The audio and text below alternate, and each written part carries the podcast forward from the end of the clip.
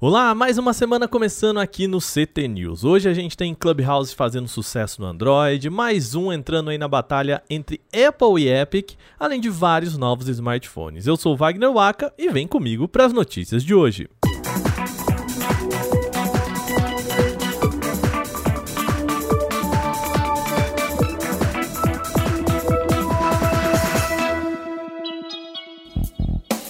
A gente já falou aqui no podcast que finalmente o Clubhouse chegou para Android. Tudo bem que ainda é em fase de testes e com alguns recursos faltantes, mas a verdade é que o app já está bombando também na plataforma do Google. Em pouco mais de uma semana de lançamento, o Clubhouse já passou a marca de 1 milhão de downloads.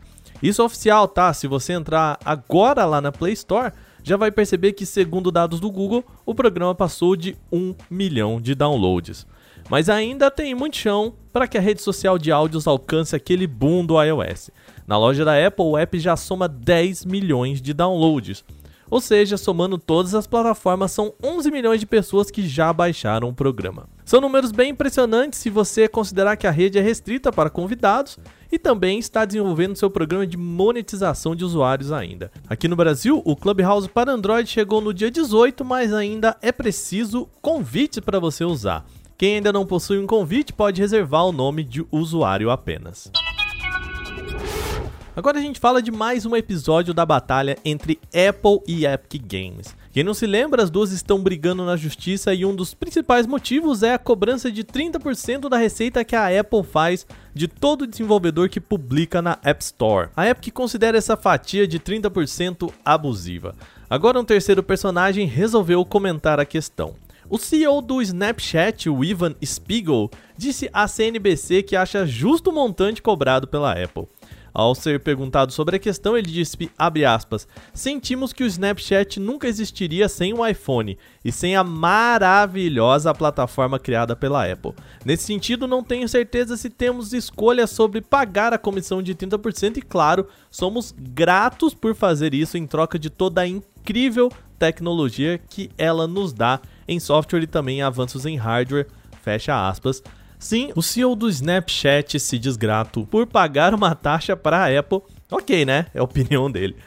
Para ele, a Apple continua evoluindo a loja, desenvolvendo produtos de ponta e criando um ambiente próspero para os aplicativos e pode continuar, portanto, cobrando aí os 30%. Se o CEO da Snap mantiver o posicionamento favorável às práticas da Apple, ele não deve encabeçar nenhuma acusação na justiça contra ela, ou seja, a Apple tem aí um aliado nessa batalha.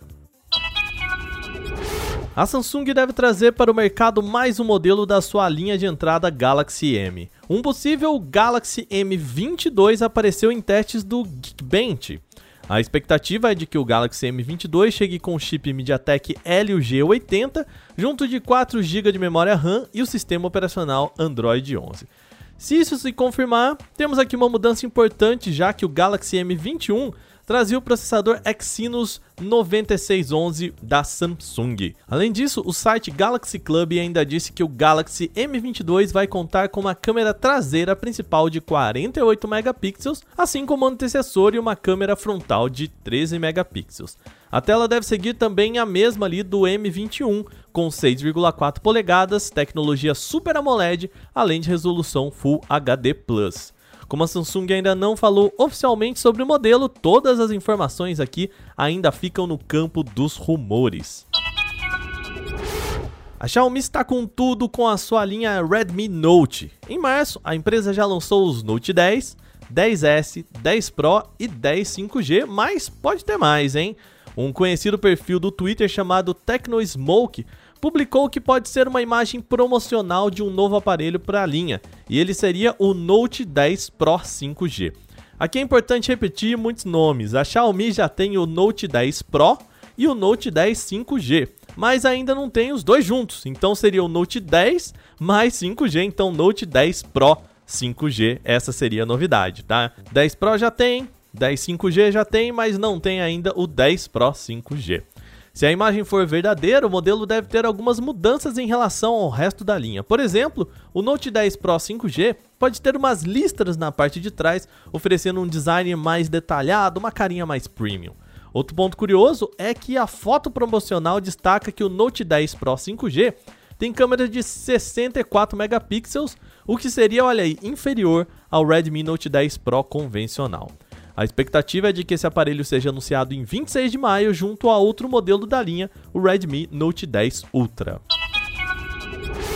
Falando ainda de Xiaomi, lembra que na sexta passada mesmo a gente falou do possível relançamento do Redmi Note 8? Pois bem, a companhia confirmou que o modelo está chegando mesmo, mas não será relançado com o chip Snapdragon, contrariando as expectativas. Pelo Twitter, a Xiaomi fez uma brincadeira e confirmou que o Redmi Note 8 de 2021 vai chegar com o chip Helio G85 da MediaTek.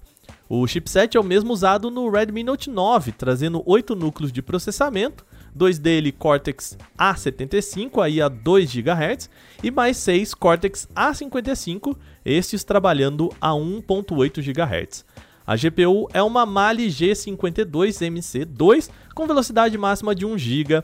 Na prática, ele deve oferecer um desempenho em jogos bastante superior em relação ao Snapdragon 662, que era o que se estava especulando.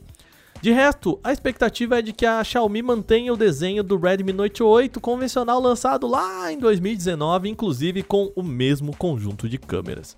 Como a expectativa para que ela atualize a linha Redmi Note 10 ainda nessa semana, também é possível que entre no pacote aí o Redmi Note 8 2021 também no próximo dia 26. Antes de a gente terminar, lembrete rápido aqui, você pode enviar comentários, sugestões e críticas para esse podcast em podcast@canaltech.com.br. Manda o seu recadinho falando o que você quiser. Esse episódio foi roteirizado, editado e apresentado por mim, Wagner Waka, com a supervisão de Patrícia Gnipper. E o programa também contou com reportagens de Alvenir Lisboa, Igor Amenara, Gustavo de Liminácio e Diego Souza, além da revisão de áudio da Mari Capetinga. Agora a gente vai ficando por aqui. Um bom restinho de segunda para você. A gente volta amanhã com mais um programa. Até lá!